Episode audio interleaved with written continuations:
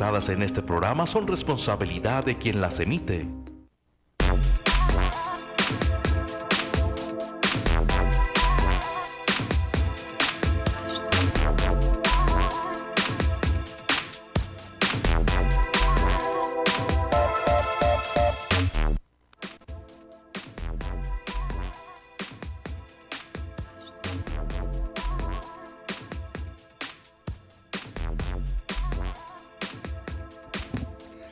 7 de la mañana con 4 minutos en el arranque de este su programa Tribuna PCN. Les habla con mucho gusto Juan Arturo Salinas. En este espacio, hoy pues con cambios, ya sabe, pues eh, conferencia mañanera apenas va a eh, reiniciar eh, propiamente esta, esta semana. Ya lo sabe, el día de ayer, día festivo, y déjeme por cierto buscar el... ah, aquí está, el control del aire acondicionado, que ya empieza uno a sentir así como que el, el, el, hervor del infierno. Yo no me voy a acostumbrar a esos climas, no me corresponde. Ya le tocará eh, a, a, Gaby, por ejemplo, a Gaby Colina, a quien le envío un saludo. Le agradezco de verdad mucho el favor de su atención a usted que se encuentra en casita, ya del clima otoñal que hasta hace unos días eh, estábamos viviendo aquí en estas latitudes, ya estamos entrándole al clima invernal. Gracias a usted que está en trayecto a su centro de trabajo, 7 de la mañana, y la verdad todavía está bastante oscuro, más aún que en las últimas semanas. Gracias a usted que igualmente ya llegó a su centro de trabajo, al igual que mis compañeros y amigos. Hoy se encuentra allá en los controles Humberto Velázquez, así como Karim Alonso, a quienes envío un saludo. Vamos, vamos entrando en materia. Hay eh, varios temas que quiero compartir y analizar de la mano de usted. Gracias, Karim. Gracias también por allí, Humberto.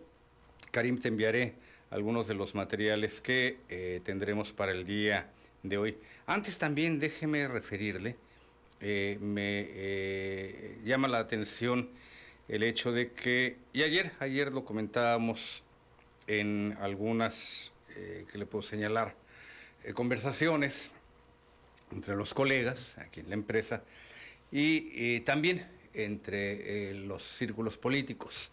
No resulta casual que una de las primeras actividades, la primera actividad propiamente de la gobernadora eh, ya constitucional desde este eh, domingo en que tomó pro, protesta, rinde protesta en el marco de la ceremonia correspondiente, allá en el CEART Mexicali, declarado recinto oficial por el Congreso del Estado, le refiero, no parece casual que eh, la primera actividad eh, de su gobierno arranca en eh, Tijuana con el pase de lista de los elementos de la Guardia Estatal de Seguridad e Investigación en la Fiscalía General de Justicia del Estado y que hay quienes lo interpretan también una serie de declaraciones en este sentido de la gobernadora Marina del Pilar como el regreso de la Policía Estatal Preventiva la temible y corrupta Policía Estatal Preventiva. Habrá que estar muy al pendiente,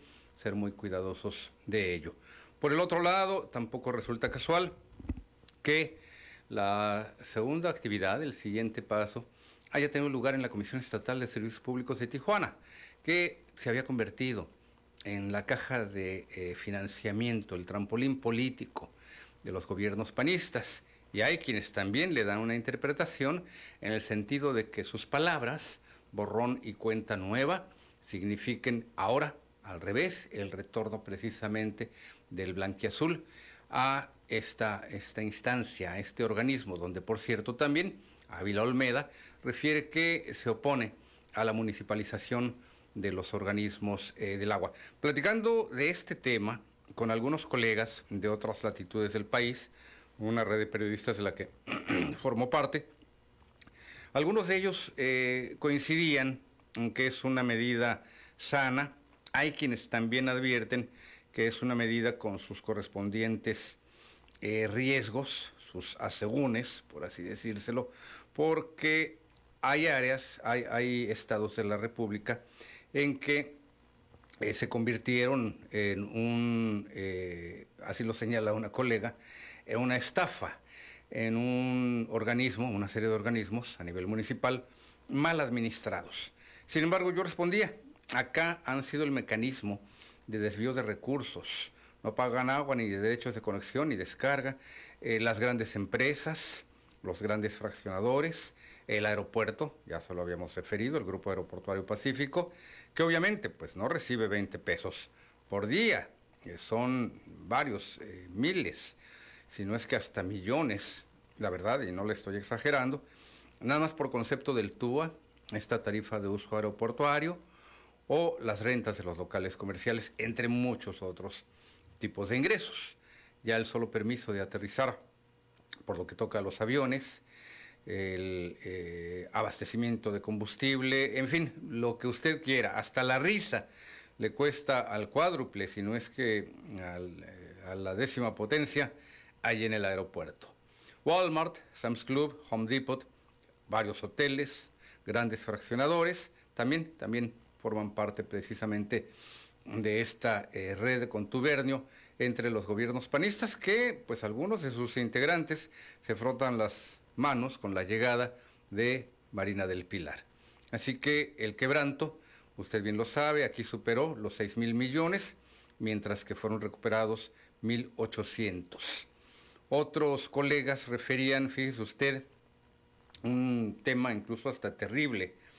Eh, les dieron la concesión eh, de, me, señalaba una, una eh, periodista, esto en Tamaulipas, le dieron la concesión del agua a empresas que la cobran cara y sucia, la entregan sin tratar, la entregan sucia. Y otro caso todavía peor, esto por lo que toca a estados como Puebla, Oaxaca. Acá están en poder de grupos criminales, que así saben incluso a quién secuestrar. ¿Por qué lo saben? Pues por el hecho de que al saber quiénes son los grandes consumidores, quienes cuentan con muchos recursos a su alcance, pues saben también cómo operar. Iniciamos con las llamadas en la línea don Ramón Fuentes. Buenos días, don Ramón, pase de lista. Adelante, bienvenido. Como siempre, mi amigo. Adelante, don Ramón. Buenos días.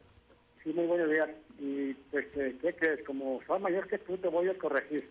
Dígame.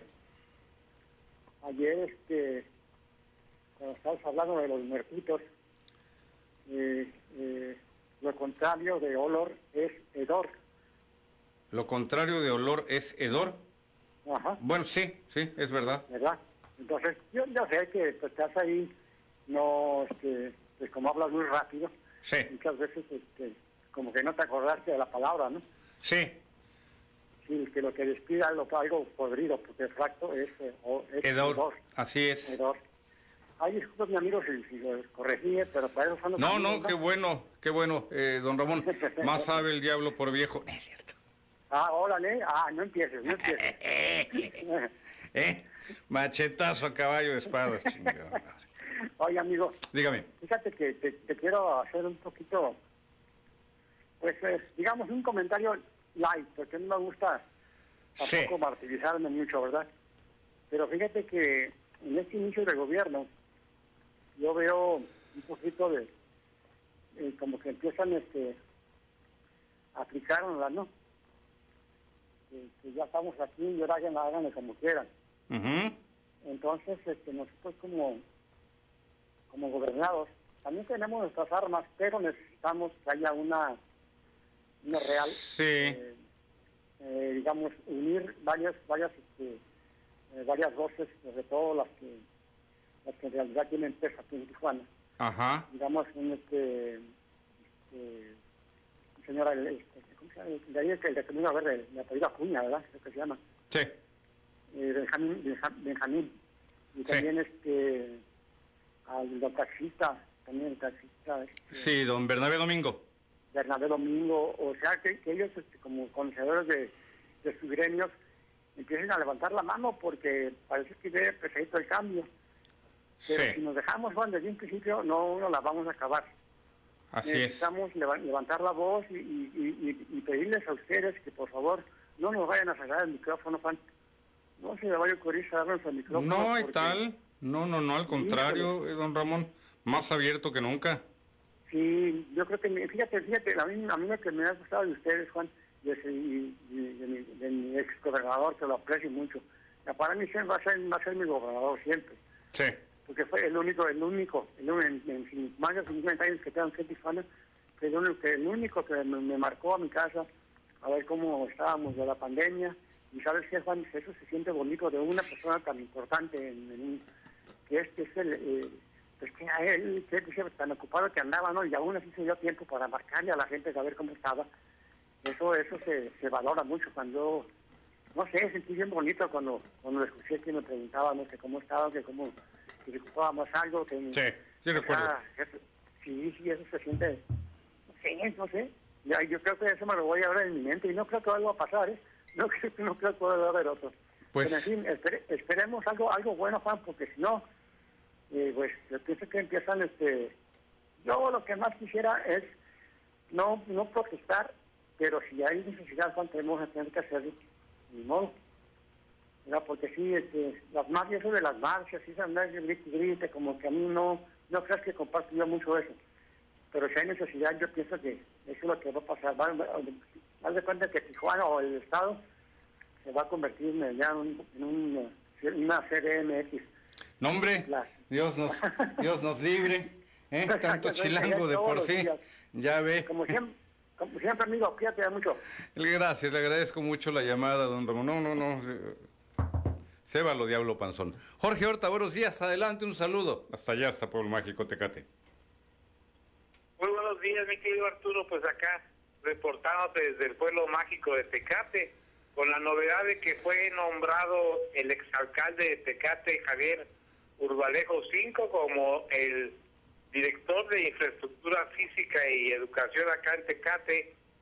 Es el que se encarga, pues, de lo que son las construcciones ahí de los estadios y todo lo que tiene que ver con, con el deporte. Sí. Pues fíjate que Javier Urbalejo 5, en el periodo que estuvo como alcalde del 2010 al 2013, pidió un préstamo de 80 millones de pesos.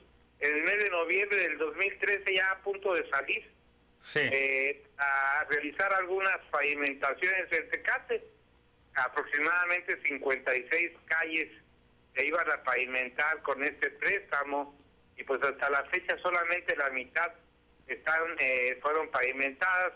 Se pagó por adelantado a la constructora. Por Adela. Sí que se encargó de realizar que eran sus cuates eh, estaban ahí la constructora de los hermanos Esparza que trabajaron con él todo el tiempo durante su trienio y pues ahí se ve la huella de Jorge Janrón recordemos que Javier Alejo V es uno de los hijos putativos de Jorge Janrón sí al igual al igual que Rubén, Rubén Sandoval, fíjate que suena mucho su nombre, Rubén Sandoval, para ocupar el cargo de bienestar aquí en Tecate. ¿Y quién es Rubén Sandoval? Te preguntarás. Pues nada más y nada menos que uno de los hijos de el exalcalde Rita también, Joaquín Sandoval, que pues durante el periodo de, de Joaquín Sandoval, un joven muy alborotado que anduvo haciendo desfanes por todo el pueblo, que estuvo a punto de ser ligado al narcotráfico ahí, se le buscó, eh, tuvo que ir de aquí de Tecate, en fin, toda una fichita salió el hijo de Joaquín Sandoval y ahora parece que va a regresar al gobierno también cobijado por Jorge Janrón. A ver qué, qué, qué sorpresas más nos esperan con este nuevo gobierno, ya que pues se está viendo aquí la marca, la huella de quienes están están ahí trabajando con Marina del Pilar. Sí. Por cierto, como te lo comenté anteriormente, el día que tomó posesión, dijo que lo primero que iba a hacer era crear la Secretaría de Seguridad. Y ayer que estuvo ayer en Tijuana, lo volvió a reiterar. Y pues esto nos hace pensar que vamos a regresar otra vez a la Policía Estatal Preventiva, a todos esos controles que tenían los exgobernadores Ahí se ve la mano muy fuerte de Carlos Torres, que es pues la mano que mece la cura, o como dirían por ahí, el poder detrás del trono, mi querido Arturo. Así es, mi estimado Jorge. Eh, creo que coincidimos en la interpretación. Es la vuelta, estamos viendo, estamos viendo el inicio del de, eh, regreso de los poderes fácticos, Jorge, porque si bien es la gobernadora Marina del Pilar la que eh, da la cara en estas declaraciones, pareciera que sus protagonistas Si tú te fijas, este es un punto medular y quizás coincidamos en ello o no, Jorge, y el auditorio también. Los protagonistas de las acciones que ella está eh, empezando a dar a conocer son integrantes de grupos muy identificados con el panismo, con el janquismo, y desde luego estás hablando de grupos muy, muy poderosos económicamente, que lo que a la vuelta de la esquina eh, van a hacer y vamos a ver es de nuevo recoger y cosechar los privilegios, las condiciones eh, prioritarias para ellos en detrimento del baja californiano, del hombre de a pie. Sí, por lo pronto pues vamos a ver qué hace el partido Morena, mi querido Arturo, porque recordemos que los militantes de Morena, sí. pues eh, esos son los que los que cuentan, los que la llevaron a ella a, a estar en donde está y ya se han levantado voces a nivel nacional como de José Ignacio Taibo, que dice que renuncie, le pide que renuncie a... Sí, Mario Delgado. Delgado, porque pues eh, es una persona que trae su propia agenda, ¿verdad? Y se le vincula mucho también con Marcelo Ebrard, que también pues anda haciendo su lucha, pero de una manera que pues está, está vendiendo candidaturas.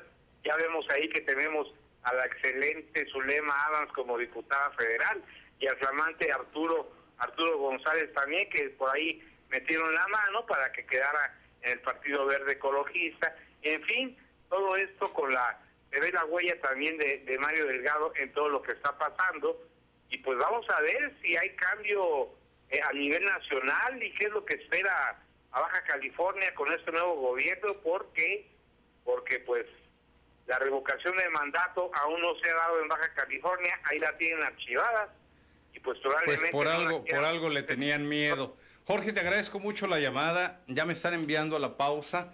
Esperaremos tu reporte a las 14 horas en nuestros noticieros y también, ya lo sabes, desde luego, seguimos en contacto. Saludos, Jorge, un abrazo hasta allá, hasta Tecate, Pueblo Mágico. Voy al corte, regreso con usted.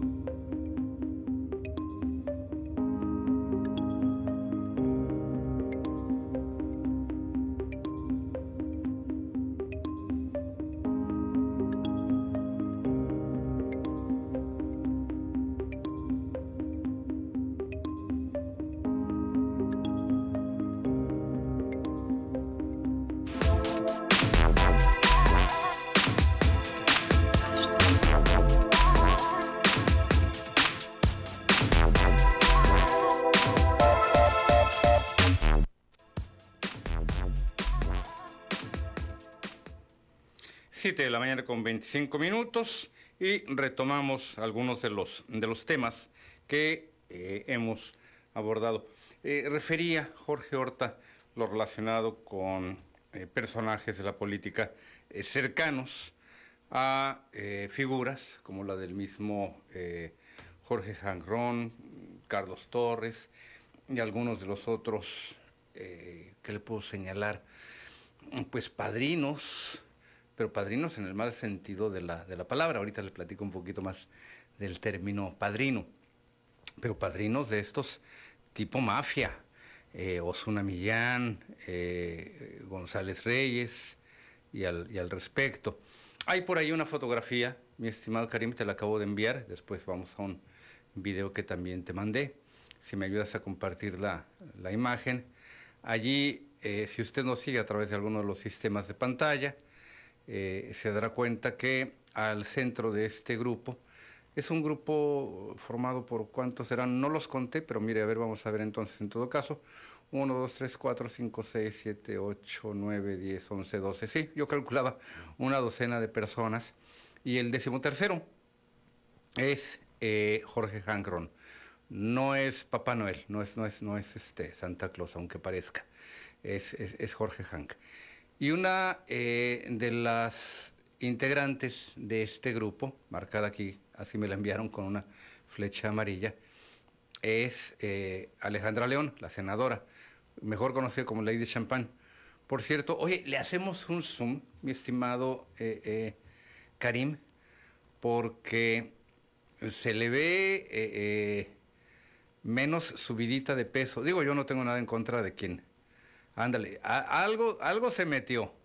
Digo, ya con una buena lana en la bolsa, eh, vamos a buscar. Es más, mira, si tú me ayudas, Karime, buscando por allí alguna fotografía de Alejandra León, de su toma de protesta, de cuando entra al, al Senado de la República, yo la veo como con unos 90 kilos de menos. De menos, ¿eh? Más los que le quedan. Este, hay una gran diferencia entre la Alejandra León, que hace dos años rinde protesta como senadora, y más allá de la cuestión física, que finalmente eso es lo de menos, aquí lo importante es el eh, trasfondo político de esta eh, eh, acción. Una mujer que al igual que otros casos, que otras gobernantes, que otros gobernantes también, y que otras gobernantes mujeres, una mujer que llega aunque el Senado no es para gobernar, es para legislar, al igual que el Congreso, eh, la, Cámara de Diputados, que junto con el Senado conforman el Congreso de la Unión. Ándele, sí se nota la diferencia, ¿no? Cachete, buche, ojo, nana, nenepil, papada. Este, le refiero, más allá del eh, tema que le abordo desde este ángulo, lo que alcanzamos a percibir es el regreso y los intentos fuertes de regreso de aquellos grupos de poder que eh, se niegan a soltar eh, la ubre.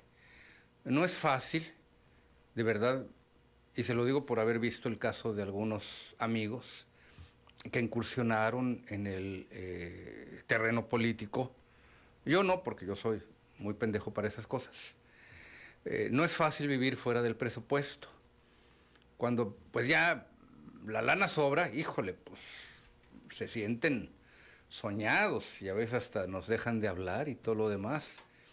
Y cuando ya mm, los vientos no les son favorables, la tendencia no nos favorece, como dijera en alguna ocasión Luis Donaldo Colosio, que en paz descanse, cuando Acción Nacional eh, triunfa por primera vez en la gubernatura de un estado en 1989, aquí en Baja California pierde eh, Margarita Ortega, pero eh, por eso la frase, la tendencia no nos favorece, pero le estoy señalando, eh, hay quienes definitivamente ven rota o fracturada su, carrera política y empieza una debacle. Y, un amigo que había trabajado para un gobierno municipal me dice, es que el principal problema es que te acostumbras a un tren de vida, a un nivel de gastos, a pagar aquí, allá y acuya. Mi amigo tiene como 18 hijos. Y por consiguiente, este, al, al, perder ese ritmo de ingresos, pues la verdad, buscan eh, de dónde asirse. Él no, no, no, lo logró, tuvo que incursionar ya en otro tipo de actividades, más de índole comercial.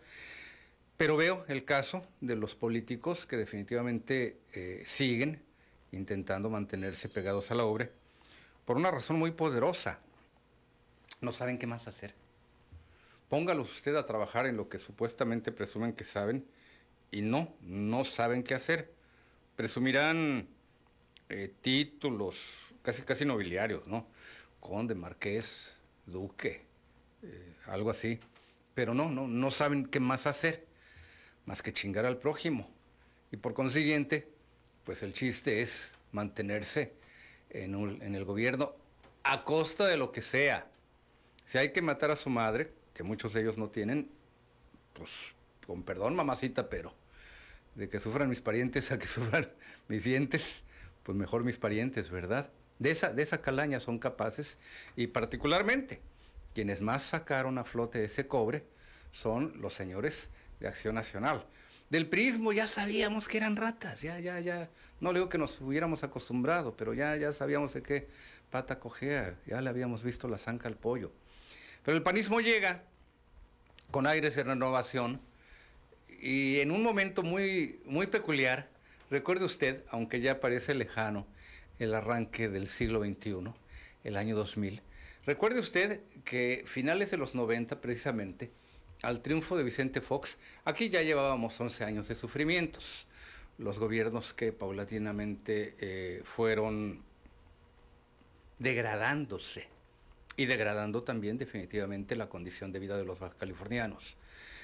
La administración de Ernesto Rufo Appel llega con eh, aires de renovación, aires frescos, ante un prismo ya muy oxidado. No tarda en descomponerse y sobre todo eh, le puedo señalar, allí sí, muy claramente, los claros y directos nexos y vínculos con el narcotráfico. Ese es uno de los primeros eh, eh, grandes escollos en el gobierno de Rufo Appel. Continúa la administración de Héctor Terán Terán, inconclusa a la mitad de su gobierno. De allí del gobierno de Héctor Terán, yo no sabría, eh, no le quiero mentir, eh, decirle eh, si, si hubo, si se mantuvo la relación con los grupos criminales. Creo que el tiempo y las condiciones todavía no, no lo permitieron. En el gobierno sustituto de Alejandro González Alcocer, tampoco podría en estos momentos decirle. El procurador de justicia de aquel entonces, eh, Salazar Pimentel, creo que quiso mantenerse al margen de este tipo de negociaciones. Lo conocí en su momento, un hombre muy congruente con su filosofía de vida y de partido, Salazar Pimentel. Pero al arribo de, de la administración de Eugenio Elurdi Walter, vuelven, vuelven por su fuero los grupos criminales, en este caso con Antonio Luna, en, en, en, Martínez Luna, en la entonces Procuraduría de Justicia del Estado, y la entrada del cártel Sinaloa a Baja California, ya muy mermados los, los Arellano para ese entonces. Y le refiero todo esto porque el vínculo con el crimen organizado es uno de los rubros que más nos ha afectado como ciudadanos, como baja californianos, y que, le reitero, hay quienes eh, se niegan a, a, a, dejar el poder. Acabo de ver la noticia de que este otro pillo, pillastre, Arnulfo Guerrero, el FUFO, renunció a Acción Nacional para ingresar al gobierno con Marina del Pilar. Eso es no tener madre. ¿Qué vamos primero? ¿A la pausa o a la llamada? La pausa. Don José Bernal, si me espera en la línea.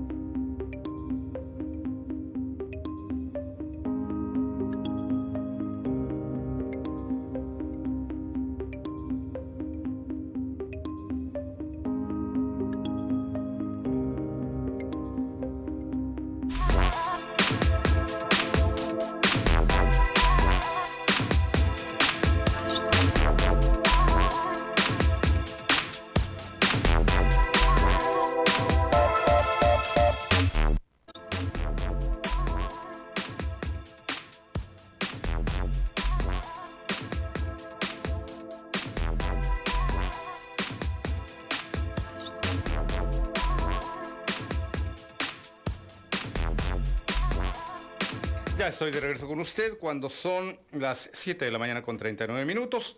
Híjole, pareciera que es más tarde. Bueno, le recuerdo que andaba de, no estaba muerto, andaba de parranda, andaba ya en la capital del país. Le recuerdo también que eh, ya mm, tenemos listo el tema de la participación de Primer Sistema de Noticias en las conferencias mañaneras del presidente Andrés Manuel López Obrador.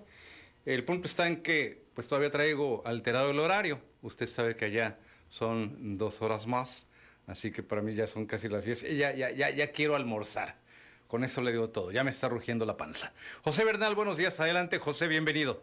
Buenos días, señor. Tengo Adelante. una pregunta. Dígame. Eh, que, eh, por ejemplo, yo nunca supe que el ingeniero Bonilla este, pidiera prestado en, su- en su gobierno. Si ¿Usted me puede decir eso? Mire, sí hubo una especie de préstamo interno a los gobiernos municipales a fin de canjear eh, recurso eh, fresco, eh, líquido, fluidez, por obra. De esta forma hubo evidentemente una solicitud de préstamo a Tijuana, que por cierto ya estaba quedando casi cubierta por el orden de los 800 millones. Ajá. Mexicali. Bueno, mi pregunta viene, eh, es por esto, porque yo ayer en, el noticiero escuché que la gobernadora va, para empezar, va a pedir dos mil millones de pesos. Sí. Dos mil millones de pesos que, que para la- la- pagar aguinaldos y, y este. Bueno, pues ya empezamos mal pidiendo prestado. Y, y otro eh, idea que, o pensamiento que yo tengo es que, pues nos va a seguir gobernando el PAN porque va a ser manipulada por el marido. Pues eh, es el riesgo y eso lo vamos a ver en los próximos días y meses, don José. Vamos a tener Ajá. que estar muy atentos para saber por dónde vienen algunas de las directrices del nuevo gobierno. Bueno, pues este, yo, yo este, mm, independientemente, en o sea, yo en lo personal, pues no, no, no he estado muy de acuerdo en, en, en, en todo eso, en la cuestión de que quitaran prestado, porque, eh, porque en primer lugar, pues, eh, uno entiende, no entiende las, las eh, mecánicas o las que tienen, porque supuestamente del agua salen millones de pesos diarios. Bueno, también se gastan, ¿verdad? Claro. Pero este. mm, eh, Sí, No, como no, usted no señala, hay, la- hay, con- con hay ese- ingreso, hay ingreso y hay egreso, don José.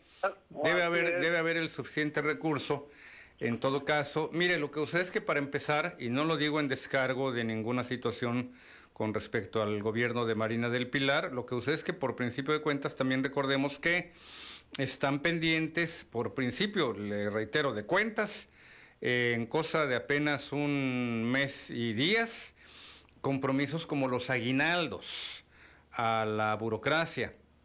Eh, entiendo, si mal no eh, tengo por aquí el dato, que en cajas el gobierno eh, que encabezó el ingeniero Jaime Bonilla dejó cosa de 1.100 millones de pesos, nada más que no sé si solamente están etiquetados para obra, pero dejaron recurso, no se fueron dejando ahí 20 pesos en la caja fuerte y un pagaré, no, no, no, dejaron recursos, si mal no recuerdo, por el orden de los 1.100 millones de pesos, le reitero, no tengo la idea si solamente está eti- etiquetado para obra. ¿Qué significa esto?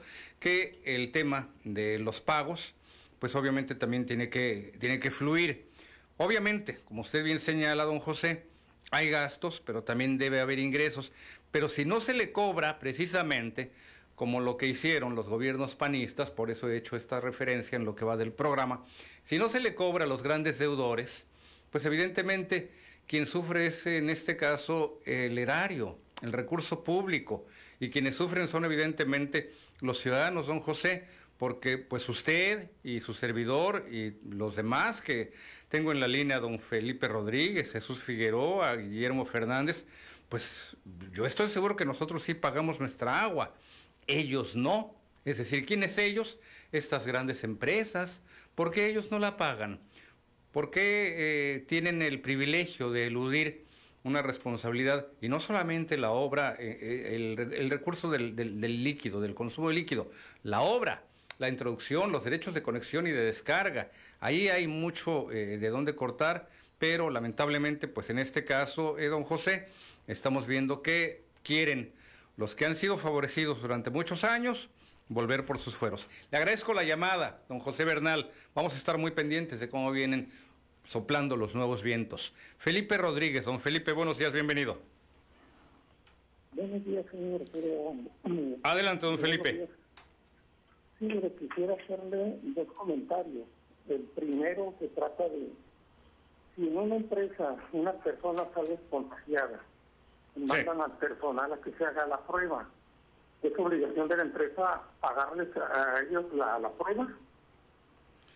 No. No, en todo caso la puede solicitar eh, y estas pruebas, que por cierto ahora son más baratas, eh, don Felipe, pero si la está solicitando no es una obligación, en este caso, pagar la prueba. En todo caso puede recurrir a algún otro tipo de mecanismos. Entiendo que incluso también hay eh, pruebas que si no gratuitas, por lo menos sí bastante accesibles en algunos laboratorios. Ah, ok, entonces la, la empresa no, no tiene obligación de pagar esa Si le está prueba, exigiendo, si le está exigiendo, es que mire, si le está exigiendo como una condición para seguir laborando, déjeme en todo caso consultar con un buen abogado laboral. Yo entendería que en principio no debería de pagarla la, la- la empresa, sobre todo ahora que eh, en términos de vacunación, pues ya debemos, se supone, de estar cubiertos por este tipo de esquemas. Pero no le quiero mentir, don Felipe, déjeme consultar con un par de eh, amigos a este respecto para tenerle una respuesta. Es que, mire, y aquí hay algo muy curioso.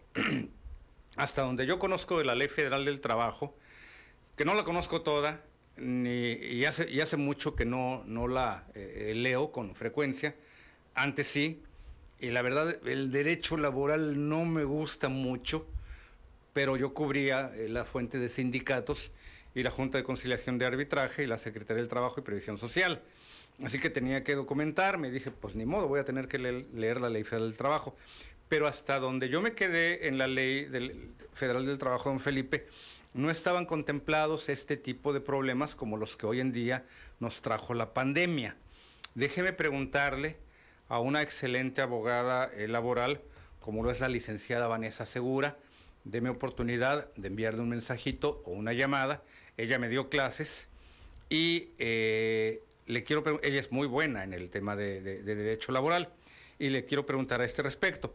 Si me, da si me da usted unos minutos de aquí a la conclusión del programa, yo procuro tenerle una respuesta ya fundamentada en lo que me indique eh, la licenciada Vanessa Segura, si la localizo, no sé qué tan madrugadora sea, espero que, que- no la vaya yo a, a despertar, hay quienes por su trabajo también tienen que eh, eh, dormirse hasta tarde, así que deme oportunidad, don Felipe, en principio yo le respondería, no, no es obligación de la empresa pagarla, sin embargo, si le está exigiendo, el, el- empleado también puede decir, tú debes de, de- de pagármela si me estás pidiendo que yo lleve mi prueba como comprobante para seguir laborando. Deme oportunidad, don Felipe, de eh, solucionar bien esta, esta interrogante, de responderle a esta interrogante.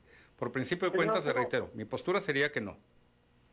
Hola, señor Arturo. Sí, Este, si me está escuchando, también otra cosa que le quisiera comentar. sí, Este, mire, eh, pues ya se fue el señor Bonilla sí. y pues pasaron cuatro meses y, lo, yo- lo de mi ayuda en mi baño, pues nunca se me cumplió, señor Arturo. Sí, usted Nomás realmente me estuvo este, señalando, don Felipe. Incluso me dice que sí llegaron allí a su, a su domicilio eh, algunos eh, representantes de la Secretaría de Bienestar. Y yo le insistí bastante, en este caso, a la eh, Secretaría. Nada más que igualmente, pues me dejaron en, la misma situación, les pasé su número, su dirección, estuve en contacto con nuestro común amigo, el umpire, eh, eh, Ricardo Sánchez, para también avanzar en este tema. Él me dijo, ya fueron, ya le van a solucionar.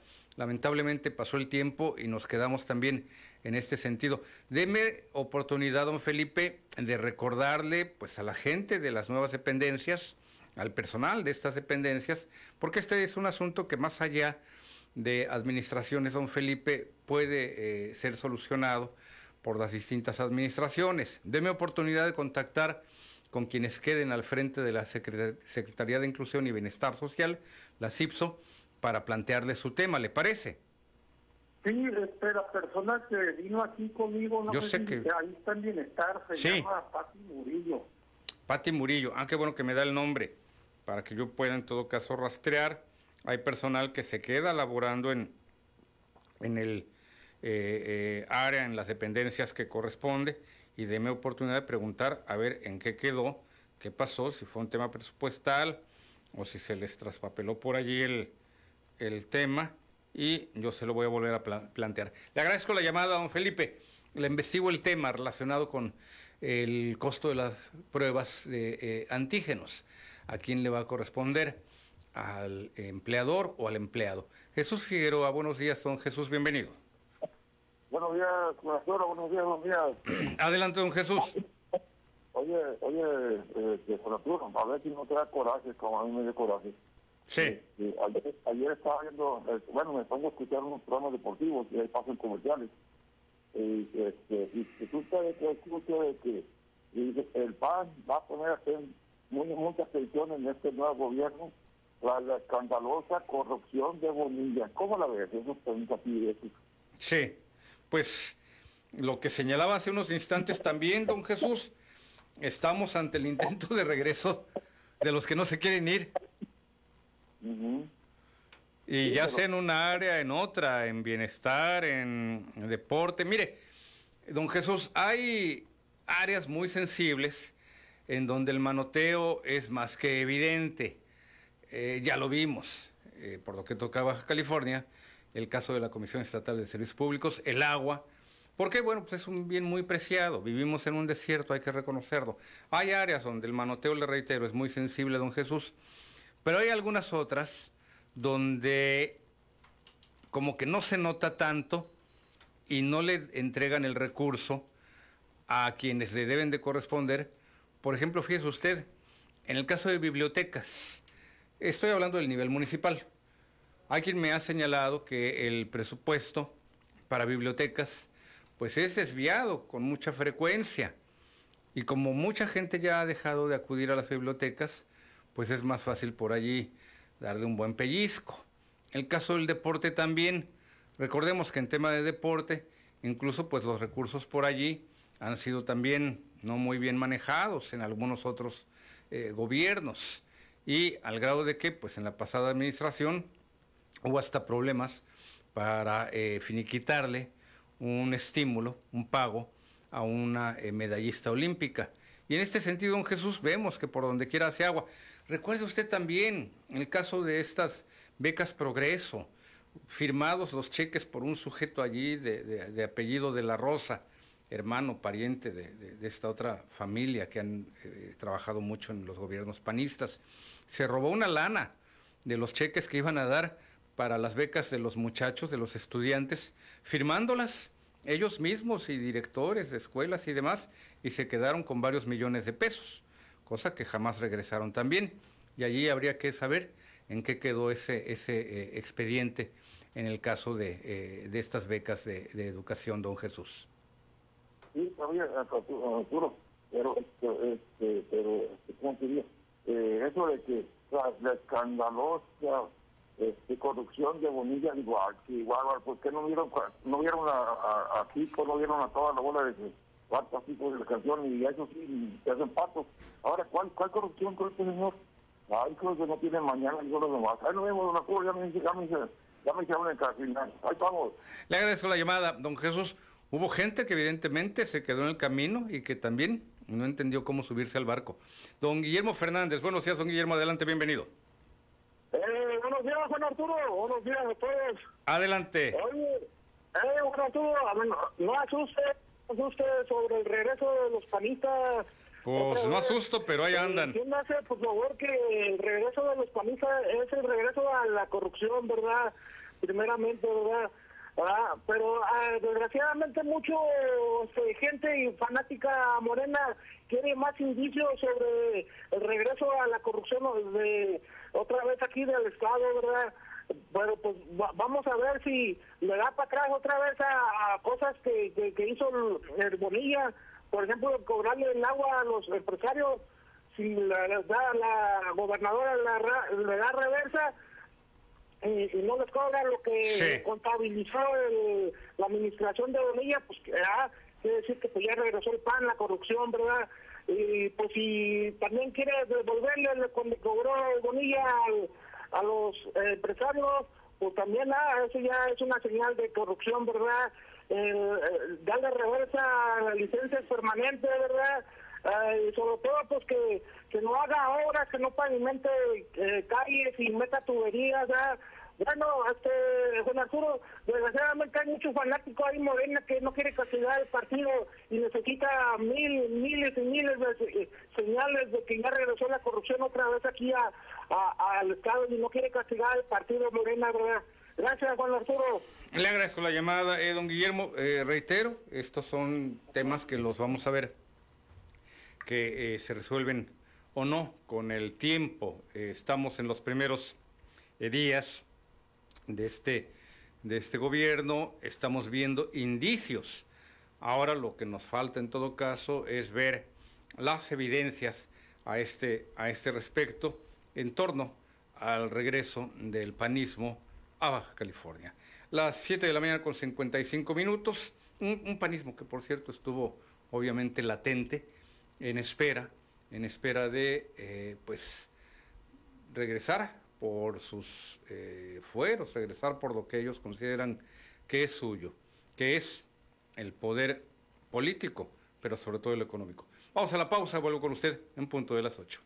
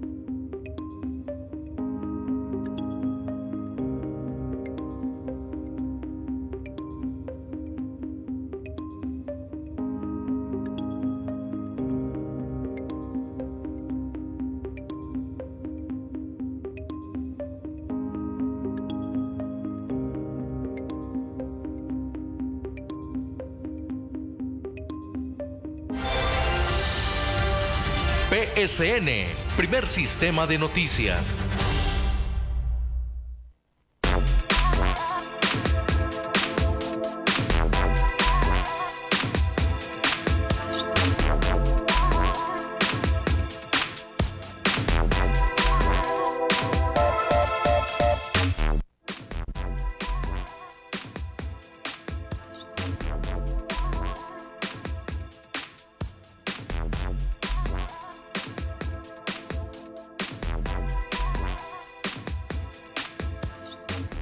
Ya estoy de regreso con usted cuando son las 8 de la mañana en punto. Y en la línea, Sotelo Sosa. Sotelo, buenos días, adelante, bienvenido. Perdimos la llamada con el señor Sosa. Hace unos instantes también, Karim, te envié un material, un video. Tú me dices cuando tengamos la oportunidad de compartirlo con el auditorio. Tiene que ver precisamente con estos eh, temas del agua. Dirá usted, bueno, pues ahora sí que qué joder, pero mire, eh, le reitero, vivimos en un desierto. Y para prueba basta un botón. Váyase usted hacia Mexicali la Romorosa. Obviamente son otras condiciones climáticas en términos generales. Vivimos en un desierto pegadito al mar. Entonces, por consiguiente, pues hay un poco más de vegetación, pero no deja de ser un desierto. No deja de ser un eh, clima desértico, por cierto, muy parecido al de eh, Medio Oriente. Cuando usted lea en la Biblia las condiciones en las que eh, vivían eh, las tribus eh, donde nace Jesús, nazarenos, etcétera y demás, recuerde usted los frutos a los que hace referencia la Biblia. La vid, los olivos y otros más. Bueno, pues es exactamente lo que tenemos aquí en Baja California, que no por tener vegetación no deja de ser un desierto. Claro, también tenemos vid y tenemos olivareros, campos olivareros. Y bueno, ya con ayuda de eh, otras técnicas de cultivo, otro tipo de, eh, de cultivos. El tomate, aunque pues el tomate bueno, el fuerte, pues es Sinaloa, ya lo sabe usted, y algunos otros más, por ejemplo en el área del Valle de San Quintín. El Valle de Mexicali, pues famoso por su producción de algodón hace algunos años. Y por cierto, gracias a la labor de eh, Héctor Aros, el campo en Baja California recibió muy buen eh, impulso, muy buen eh, recurso en diversos eh, órdenes para otro tipo de eh, cultivos. El dátil, por señalar de algo, que también es desértico, propio de tierras desérticas. Así que mi punto es ese. El agua escasea, el agua falta. El agua viene desde Denver, Colorado, eh, precisamente el acueducto San Luis Río Colorado, hasta llegar a Baja California. No tenemos agua, no hay otras fuentes de agua. Obviamente ya hoy en día actualmente lo que son las plantas desaladoras, pero aquí no hay agua para consumo humano. Es solamente el suministro que nos llega por allí y párale usted de contar. Entonces, llevarla a sus hogares o en este caso también a sus establecimientos comerciales, industriales, es muy caro.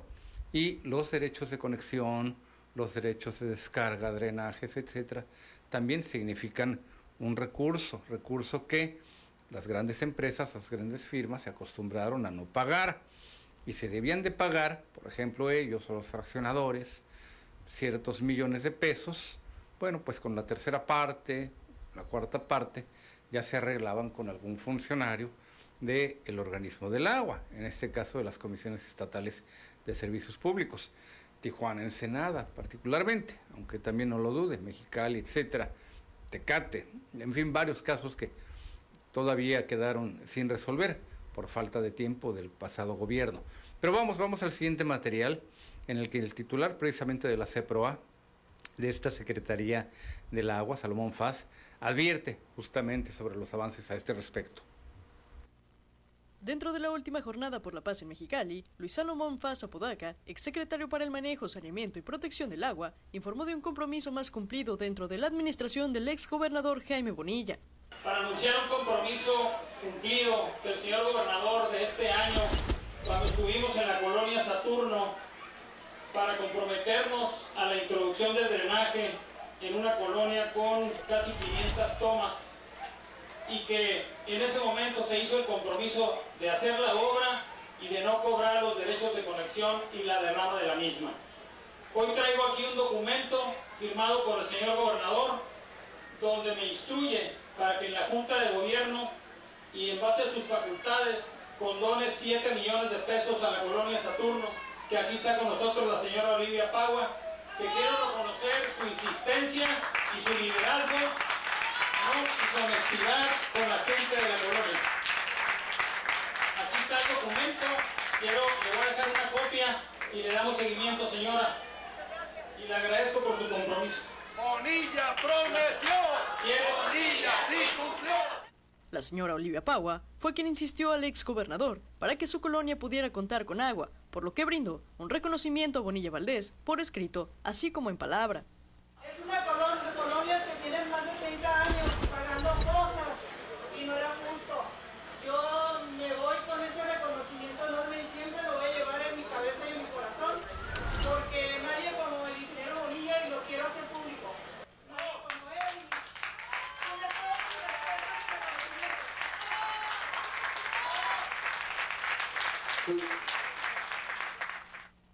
El exgobernador indicó que es la obligación de los gobernantes trabajar 24/7 los 365 días del año para atender las necesidades de la gente. La obligación del gobernador no termina a las 6, 7, 8, 9 de la noche. Uno es gobernador las 24 horas, los 7 días de la semana. Y debe de atender uno y contestar el teléfono. porque No tuve tiempo para ir a meterme en un restaurante y comer con el presidente de Canacintra o de la Canaco o irme a congraciar con los coparmexos. A mí no me interesaba eso, nunca me ha interesado y nunca me va a interesar. Yo sé perfectamente de dónde vengo y sé a dónde voy. Entonces, yo venía con mi pueblo. Respecto al agradecimiento de la señora Olivia, reiteró que el pueblo no le debe nada al gobierno, que todas las acciones realizadas es porque la población tiene el derecho de vivir dignamente. Lo que mi madre batallaba cuando no llegaba la pipa de agua, porque teníamos una cisterna y ni siquiera llegábamos a tuberías. Yo sé lo que mi madre batallaba para sacar el abono del terreno que estaba pagando. Porque ¿a dónde se va a ir ella con 10 hijos? Claro que conocemos esa vida. Y cuando se acercaba una señora ahorita, como la señora se acercó muy linda, seguro reconocimiento, a mí no me tiene que hacer reconocimiento. El puro hecho de que me diga ella, gracias gobernador, yo estoy pagado. Porque como dijo hace ratito Salomón, el pueblo no nos debe nada a nosotros. Ustedes no están endeudados con nosotros. Lo que estamos haciendo es porque ustedes tienen el derecho humano de tener un terreno.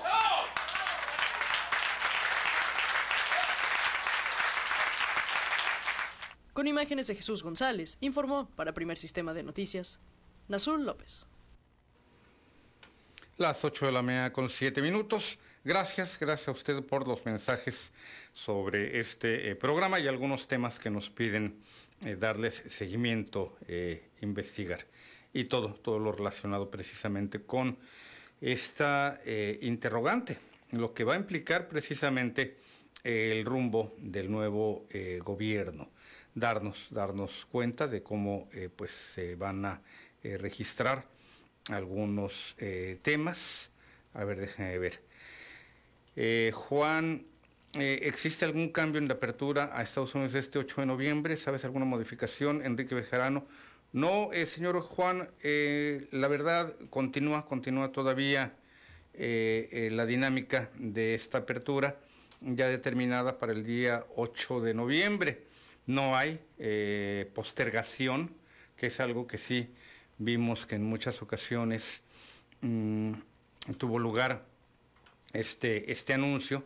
Cada, cada día 21, cada día 21 veíamos que eh, se anunciaba eh, la postergación de la apertura de la frontera. Pero no, hasta donde yo sé, eh, sigue todavía vigente este plazo, día 8 de noviembre, ya falta poquito, así que es cuestión de unos cuantos días, don Enrique. Si el consulado, que es lo que ahorita voy a consultar, que el consulado de Estados Unidos en Tijuana anunciara una medida eh, diferente, se la vamos a dar a, conocer. Pero no, no, no hay tal eh, postergación. Don Enrique Bejarano sigue, sigue todavía vigente la propuesta para eh, mantener ya la apertura de la frontera para el día 8, así que vamos a estar muy, muy pendientes. Le estaremos avisando le estaremos avisando a este respecto si hay una nueva eh, medida en este sentido, cosa que no eh, creo. El día 8 es eh, lunes, así que pues va a ser un lunes muy esperado para la apertura de la frontera por diversas razones, no solamente las comerciales, sino también para aquellas personas que buscan visitar familiares y otros otros casos más. El tema eh, de la apertura en el rubro comercial, eh, don Enrique, déjeme señalarle, ya comenzó a causar escosor entre eh, los comerciantes establecidos de nuestra frontera, particularmente lo que es Tijuana y Mexicali. Calculan una fuga de consumidores de más de un 20%.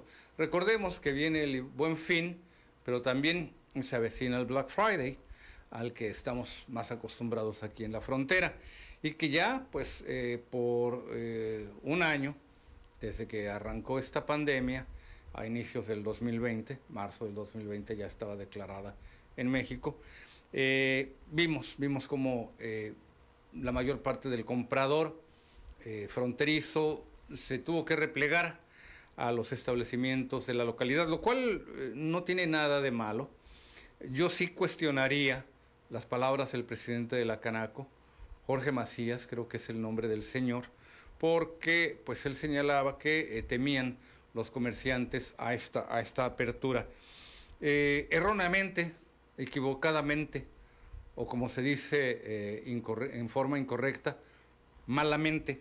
Malamente porque en todo caso el comercio organizado, la Canaco, debería de tomar medidas a este respecto para evitar esa, eh, esa fuga, con mejor surtido, precios y mejores condiciones, garantías, por ejemplo, entre algunas otras medidas, puede el comercio local retener a estos compradores. Sin embargo, no lo, no lo ha hecho. Yo la verdad veo eh, un liderazgo pues muy mediano, por no decir de mediocre, en la Canaco, con este señor Jorge Macías, que pues lo que señala, lo que advierte es que temen los, los, comerciantes la reapertura de la frontera.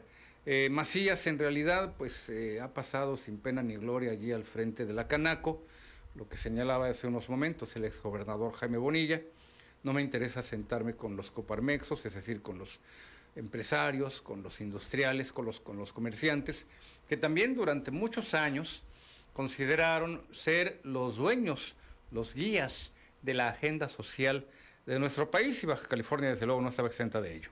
Don Felipe Ramírez, buenos días, don Felipe, adelante, bienvenido. Muy buenos días, don Arturo Salinas. Adelante, don Felipe. Bueno, pues mi participación es eh, en torno a que a, través de los noticieros, a través de, de lo que sucede en, ah, por allá en Estados Unidos, donde nuestro señor presidente de la República eh, forma parte de, una organización por ahí que pues no me viene al momento su nombre, pero sí la preocupación enorme de, de, todos los presidentes o de algunos, sí. pero más bien diría yo que de todos, el calentamiento global.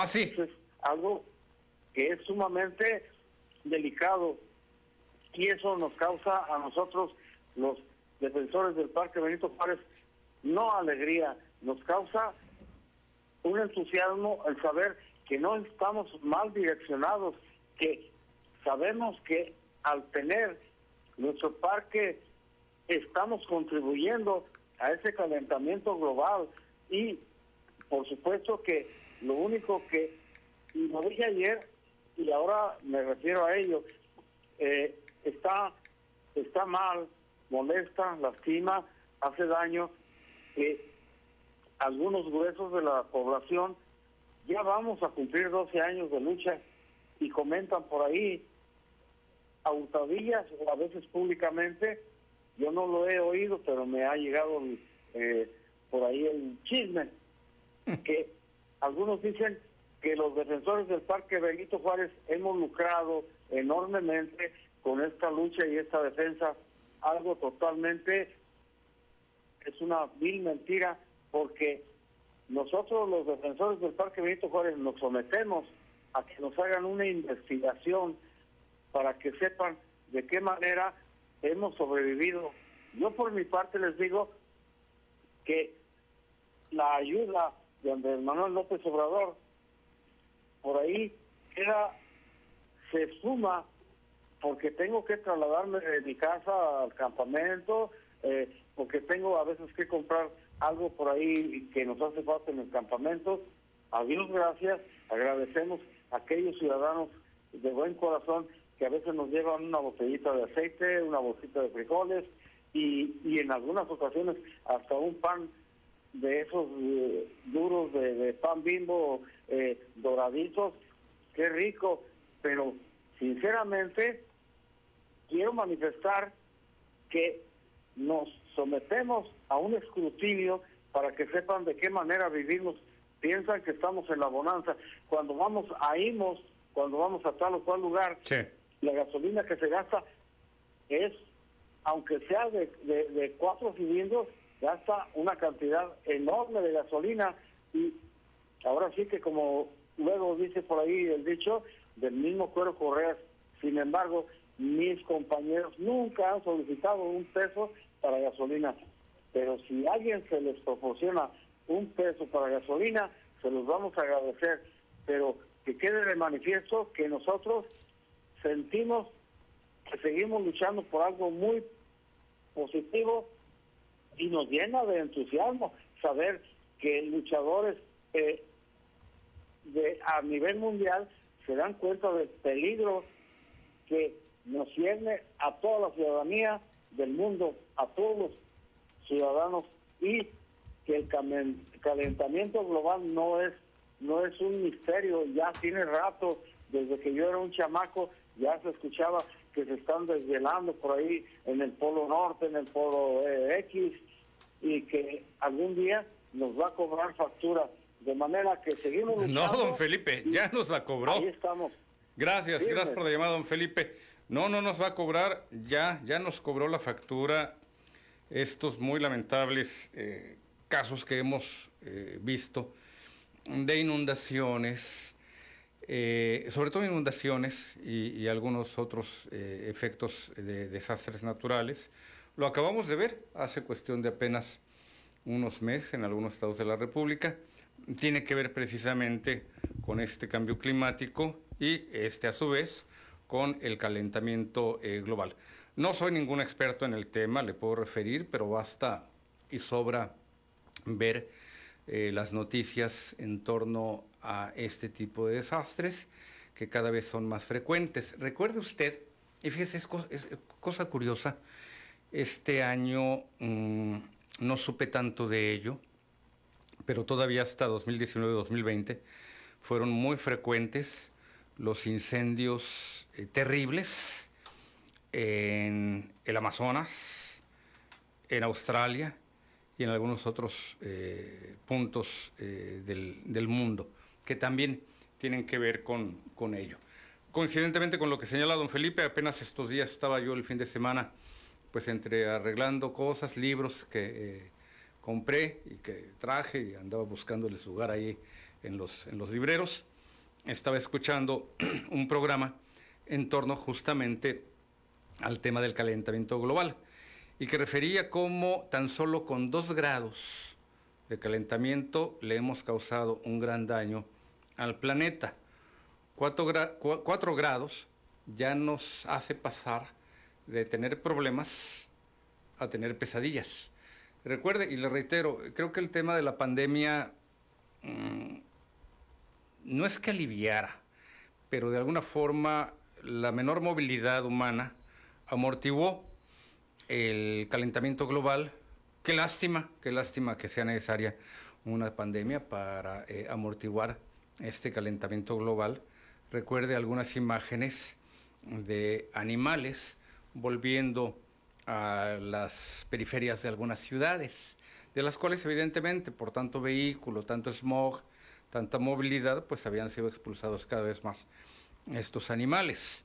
Osos en eh, los países del norte, eh, Canadá, Estados Unidos, cervatillos en algunos países de Europa, una imagen muy bella de delfines en los canales de, eh, de Venecia, ya más limpios, y así por el estilo.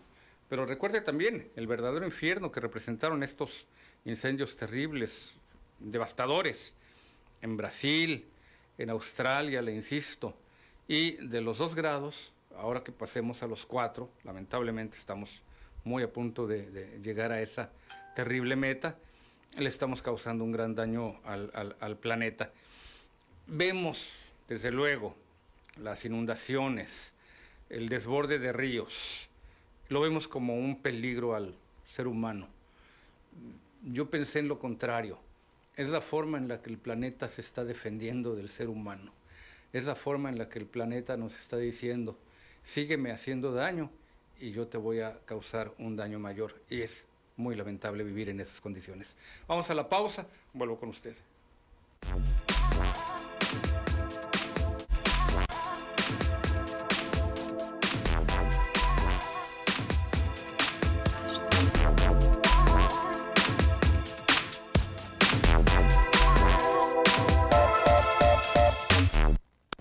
Tiempo de análisis político. Es tiempo de cuarto poder. Una nueva forma de análisis de los hechos políticos de actualidad. Con la participación de panelistas profesionistas, presentando su propia opinión del acontecer más importante en la región. De lunes a viernes de 7 a 9 de la noche por primer sistema de noticias. Cuarto Poder, con el análisis político de actualidad. En el Florido, con nuestros precios, todos ganan. Jamón lonchero Bafar de 40 rebanadas, 47.90. Galletas Marías Gamesa de 850 gramos, 39.90. Ahora tu mandado hasta la puerta de tu casa. Descarga la app, visita nuestra página o al 664-386-9475. Ya sabemos todo lo que puedes hacer con Easy 50. Ahora imagínate lo que vas a poder hacer con Easy 100. ¿Tienes idea? El doble velocidad. Llévate.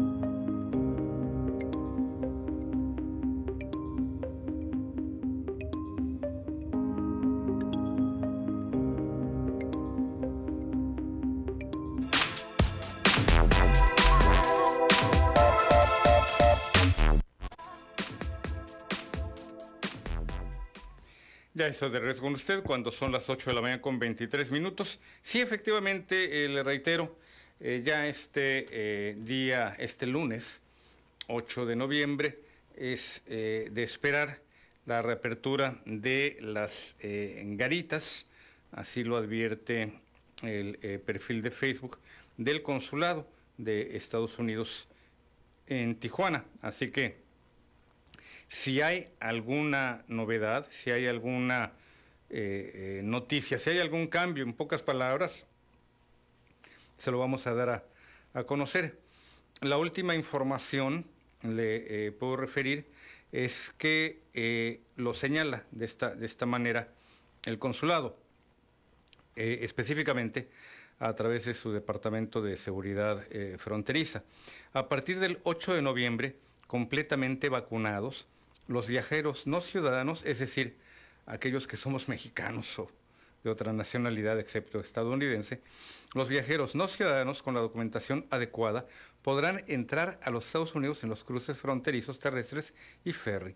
Este cambio facilita las restricciones de larga data, es decir, de largo tiempo, a los viajes no esenciales, consistentes con las orientaciones de salud pública. Los viajeros deben prepararse con la documentación adecuada a su llegada. Y viene un enlace que eh, nos manda precisamente a las diversas condiciones que a grandes rasgos eh, refiere este, eh, este tema.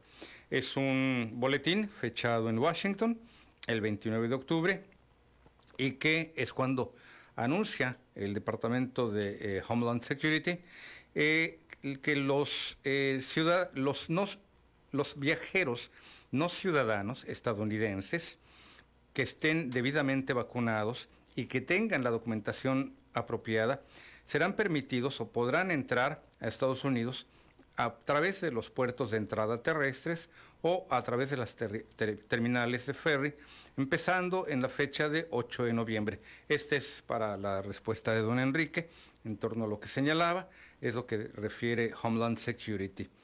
Así que esta es la, eh, información. Eh, nos complace eh, dar otro paso al frente para facilitar las restricciones, para levantar las restricciones de viaje en nuestras fronteras de una forma que fortalezcan nuestra economía, pues sí como no, y que al mismo tiempo protejan la salud y la seguridad del público, del pueblo de Estados Unidos. Esto se lo estoy leyendo a pausas porque se lo estoy traduciendo directamente del inglés. Son palabras del secretario Alejandro Mayorkas, titular de Homeland Security.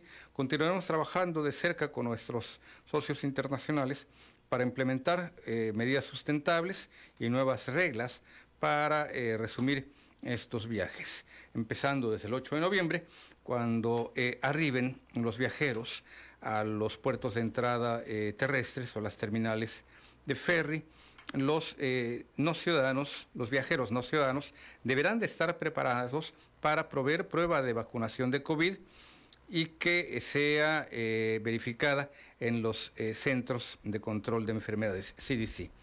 Verbalmente referir la razón de su viaje y el estatus de su vacunación de COVID-19 durante la inspección eh, eh, fronteriza.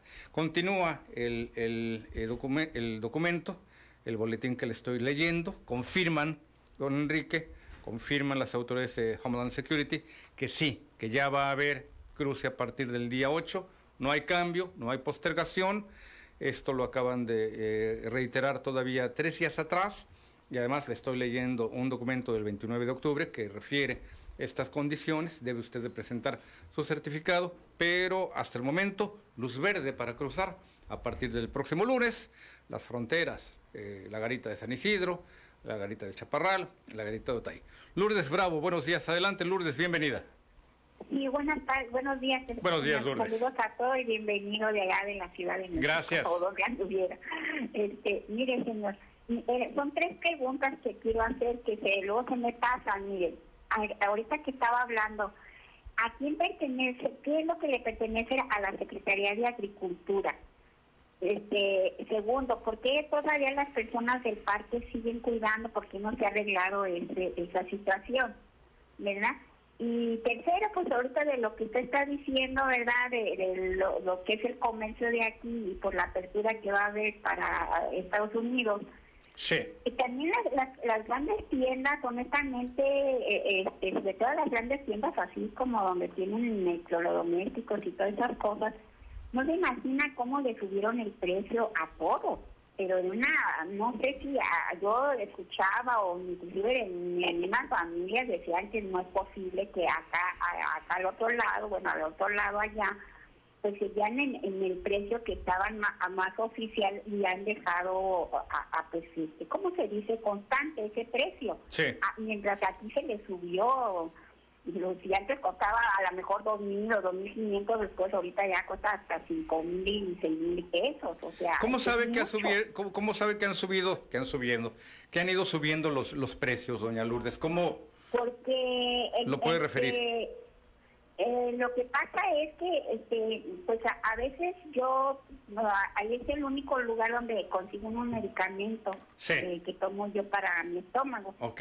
entonces este pues también me doy una vueltecita a veces cada mes de, la- de algunas cosas que algunas otras cosas que compro pero entonces cuando comento yo por ejemplo, unas, unas pastillas que al otro lado las conseguía dos por 26 dólares o a- Sí. así, de, mm, de- para el estómago, esas de gel. Pues a- aquí nada más la venden por uno, por un frasquito. o sea, entonces todas esas cosas que uno ve, pues siempre, siempre que están, como que uno se queda así asombrado, ¿verdad? Sí. Inclusive el lunes pasado que fui al seguro, por no leer las, las, estas del Seguro Social, porque es la primera vez desde, desde, marzo del año pasado no me había presentado seguro, que tenía Sí, que hacer todo un papeleo.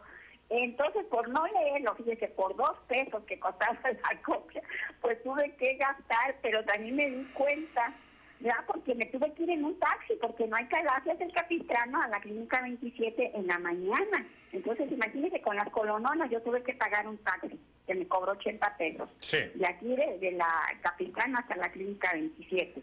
Entonces, pues no me, no me quedó, pero sin un pesito. Y ahí voy porque me regresan de la ventanilla.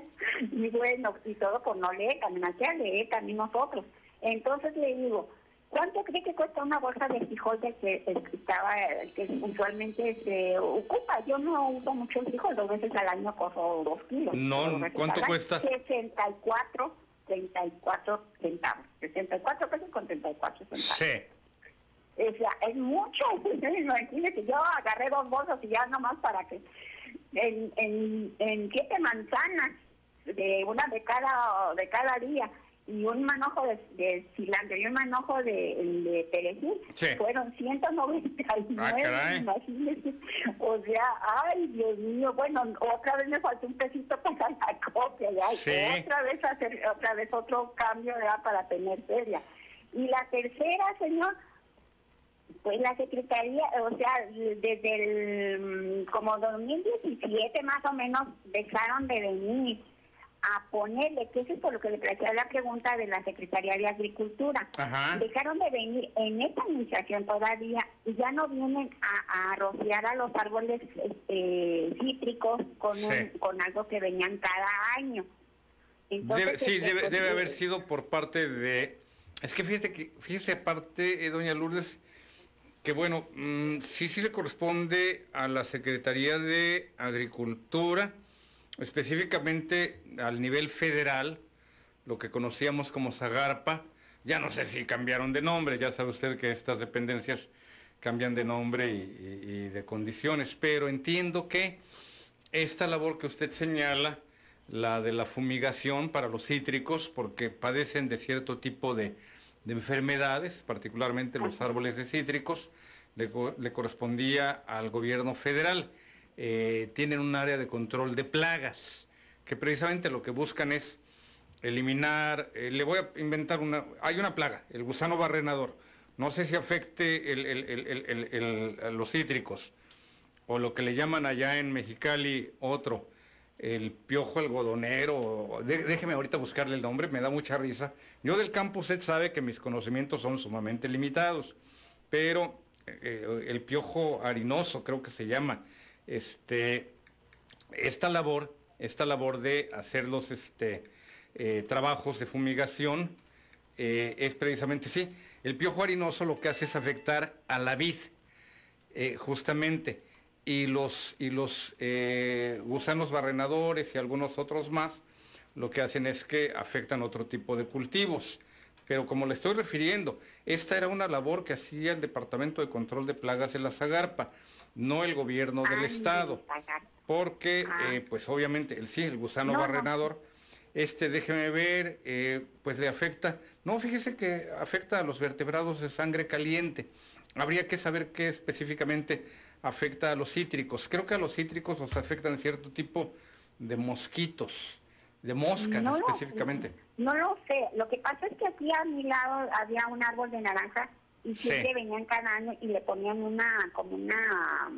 como Una trampa. como un botecito. Una trampa, sí. Pero también como yo tengo, tengo limón y una mandarina, Sí. También me pasaban a, a echarlo a lo que yo tenía todo eso. Sí. Pero ya Sí, son es como trampas. desde el 2017 o 16 a lo mejor. Lo dejaron de no hacer. se hace Déjeme investigar más al respecto, doña Lourdes.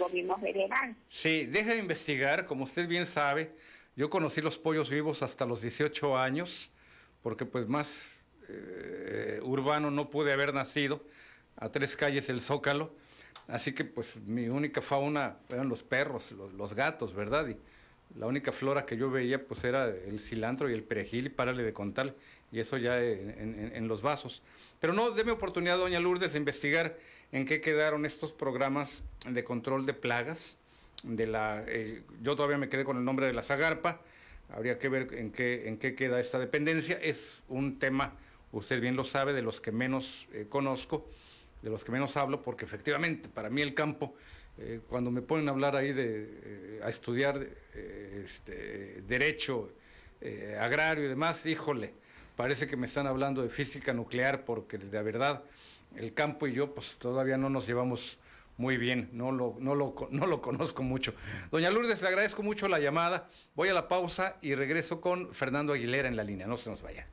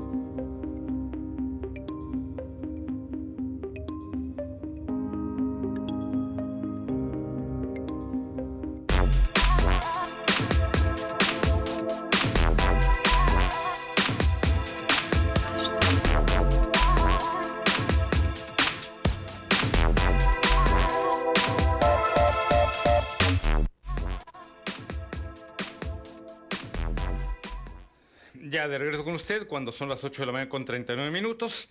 Y en la línea, Fernando Aguilera. Fernando, buenos días, adelante, bienvenido. Bienvenido. Buenos días, oiga. Dígame. este, una preguntita. Dígame. Buenos días, tengo una preguntita que este mi papá acaba- acaba de fallecer allá en el otro lado.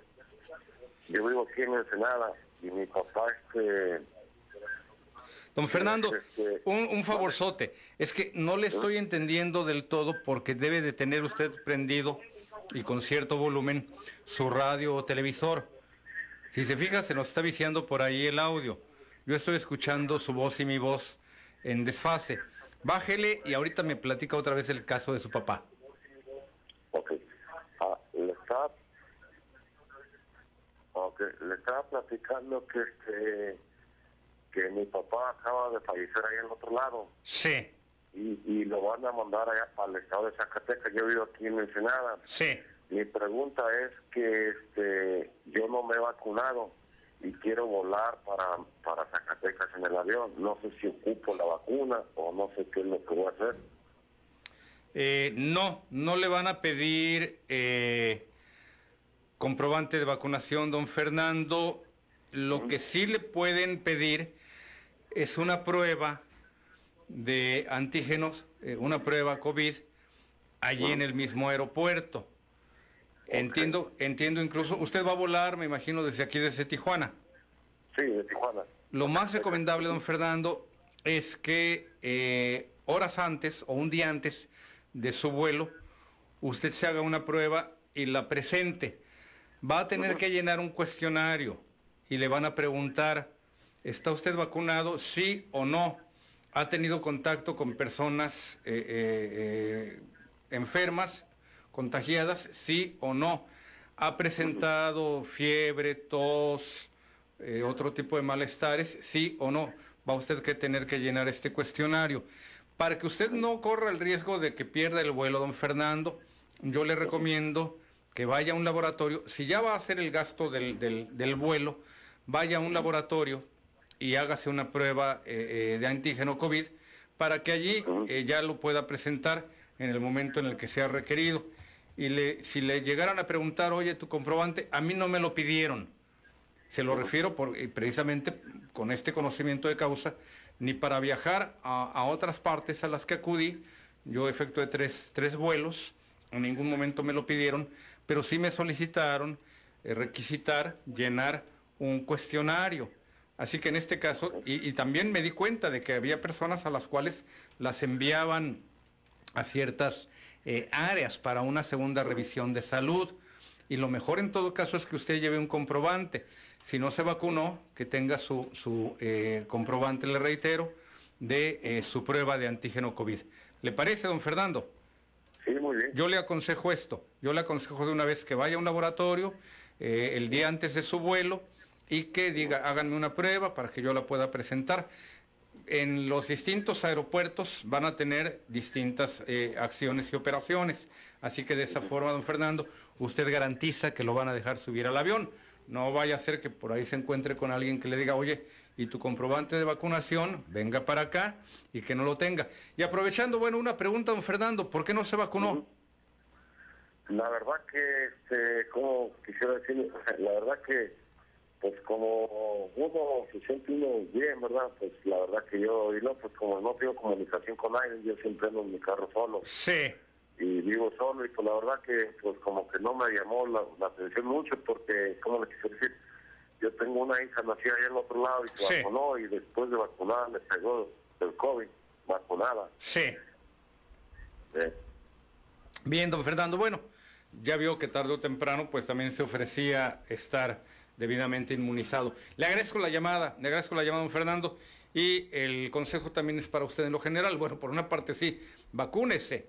Eh, si no lo ha hecho, eh, todavía está a tiempo. Lo ideal es que todos nos hubiésemos vacunados dentro del margen de eh, tiempo. Hubo mucho márgenes en este sentido desde marzo pasado, en que iniciaron los propios, los primeros pasos para la vacunación a nuestros adultos mayores, marzo, eh, para mayo ya algunas personas con comorbilidades, en junio ya no se diga, quienes ya entrábamos en el rango de los 50 a 60 años de edad, yo un poquito más y ya brincaba a los 60, ¿verdad? Pero sí, eh, yo le recomiendo, si usted va a viajar, procure en todo caso hacerse una prueba de antígenos para que eh, ya le permitan y no tenga algún tipo de problema. Aquellos que no se vacunaron, pues igualmente no van a poder cruzar hacia Estados Unidos. Algunos dirán, bueno, no me interesa, pero independientemente del tema de que vaya usted allí al arroz o a cualquier otra tienda y demás, el tema aquí prioritario es sobre todo el de la salud. Y déjeme referirle incluso eh, una inquietud que a mí me... Eh, bueno, la inquietud ya la tenía. Lo que sucede es que a mí me llamó la atención poderosamente el hecho de que de un tiempo a la, a la fecha, en eh, diversos, pues ¿qué le puedo señalar? En diversas instancias, en redes sociales, veía cada vez más la manera en la que algunas personas refieren que al ser vacunados se les inyecta una eh, sustancia que la verdad no tiene nada, pero absolutamente nada que ver con el, eh, tema de la vacunación. Y me refiero, déjeme decirle, me llama la atención tanto miedo a una sustancia como lo es el grafeno. Yo dije, bueno, ¿por qué le da tanto miedo a las personas que eh, hablan en contra de la vacunación. El grafeno es un eh, eh, compuesto químico, 50 mililitros, se venden en cosa de unos 400 pesos y se trata de nanopartículas, de óxido de grafeno, GO, elaboradas de manera orgánica sin utilización de químicos. El grafeno se dice que hay quien pues, lo considera como un producto que ha dado energía física y mental, y mil y un etcétera. Es una sustancia compuesta por carbono puro, con átomos organizados en un patrón regular hexagonal, parecido, ¿sabe usted qué? Al grafito, la punta de un lápiz. Y una, lámina de un átomo de espesor es unas 200 veces más resistentes que el acero. Su densidad es la, misma que la fibra de carbono y es cinco veces más ligero que el aluminio. El grafeno se le está dando muchos, muchos eh, eh, usos. Los físicos Andrei Guyen y Konstantin Novosoyov recibieron el Premio Nobel de Física en 2010 por sus descubrimientos acerca de este material, pero no tiene nada que ver, absolutamente nada que ver con la vacuna. Y hay quienes, así como le atribuyen a las redes 5G de Internet y a otro tipo de temas y que le van a poner un chip en la vacuna, ahí también dicen que están siendo compuestas estas vacunas por grafeno. Le reitero, no tiene nada que ver, es absolutamente un producto con otro tipo de, eh, utilidades. No sé de dónde una persona dice por ahí que es muy bueno para la energía física y mental, quizás se lo toma, pero en realidad el grafeno pues podríamos decir que es una especie no de plástico, pero sí es un material eh, carbono. Sí, podría, lo más, lo más cercano podría ser en su consistencia una especie de plástico. El nombre proviene del intercambio en el vocablo grafito de los sufijos ito por eno, propio de los carbonos. Así que le reitero, así como hay quienes advierten que le van a poner un chip en la vacuna, que le van a eh, controlar, que las redes de Internet también tienen que ver con la pandemia, hay quien advierte que el grafeno, sustancia que no tiene nada que ver, está involucrado en la pandemia. Hágame el favor. Mario Villa, don Mario, buenos días, adelante, bienvenido. Muy bien. Eh, adelante, don Mario. Don Mario, le escucho muy bajito. A ver, si me habla un poquito más fuerte. Ah, ayuda a discapacitados. Sí, dígame. ¿Cuándo va a llegar? ¿Se refiere usted al, apoyo que deposita la Secretaría de Bienestar, ya sea en las tarjetas o a través de, las órdenes de pago? Mm, deme oportunidad. Yo, la verdad, le soy honesto, no hay datos de presidencia sobre este tema. Déjenme buscar aquí en la Secretaría de Bienestar. Pero lo que le puedo ir anticipando eh, en lo general, don Mario, así como que eh, no me crea, esto habría que eh, precisarlo con mucha claridad, lo que yo me atrevo a adelantar es que va a haber depósito, lo más probable, le reitero, de dos meses, es con toda seguridad. Ya se me está terminando el tiempo del programa, ya no me da oportunidad de preguntarle a las personas que saben de esto sobre las fechas de depósito. Pero la Secretaría de Bienestar, déjame ver si está dando a conocer alguna fecha. Mm, no, don Mario, todavía no. No hay una fecha nueva. A ver, déjame ver. Ah, no. Yo calculo la verdad, don Mario, y esto es un cálculo, una estimación mía, a riesgo de todavía corroborarlo, que va a haber depósito, a ver, déjenme ver aquí, eh, no, eh, yo creo que va a haber depósito de noviembre y diciembre. ¿Por qué? Bueno, porque obviamente diciembre, pues usted sabe que baja mucho la, la dinámica laboral de los gobiernos. Deme oportunidad el día de mañana, hoy por la tarde lo haré, pero déme oportunidad el día de mañana de darlo a conocer aquí en el, en el eh, programa y señalar de don Mario su, eh, eh, su respuesta. Porque no, hasta hace dos días la Secretaría de Bienestar está dando a conocer pues una serie de temas y de logros, pero no dan fecha para el nuevo plazo de entrega. No, no la hay. Deme oportunidad de, déjame ver, no, hablan del horario de verano y de los apoyos, pero no, no, no hay fecha todavía, don Mario. Yo estoy seguro que en los próximos días lo darán a conocer.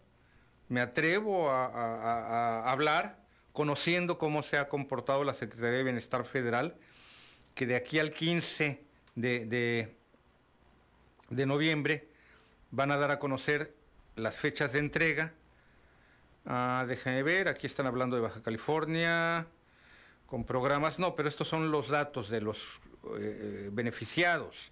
Ensenada, Mexicali, Tecate, Tijuana, Rosarito, San Quintín, hasta completar 173.849 adultos mayores con esta pensión de la que usted me habla.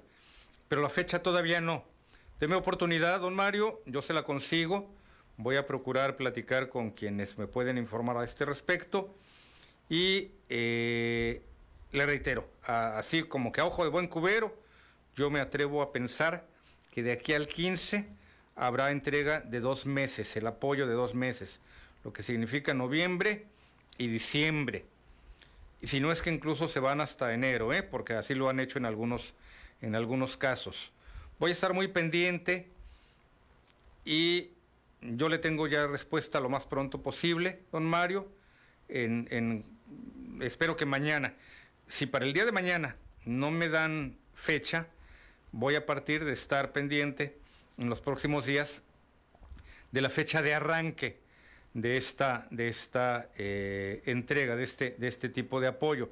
Ya me fui hasta el 25 de octubre en la página de la Secretaría de Bienestar del Gobierno Federal y todavía no hay anuncio de eh, la próxima entrega están los anuncios de las metas logradas y apoyos extraordinarios para aquellos estados de la República en donde se vieron afectados. Por ejemplo, Nayarit, donde hubo afectaciones por el huracán Pamela, que hace rato refería cómo había eh, lastimado algunos puntos del país. Pero déme oportunidad, don Mario, y voy a procurar conseguirle el, dato duro de la fecha de entrega para, esta, eh, para este tipo de apoyos y de programas. Ya son las 8 de la mañana con 53 minutos. Sigo en contacto con usted, don Mario, a través de este programa. Deme oportunidad. Ya son las 8 con 53. Ya es tiempo de ir despidiéndonos. Pásela bien. Mañana aquí nos escuchamos en Tribuna PCN. Hasta entonces.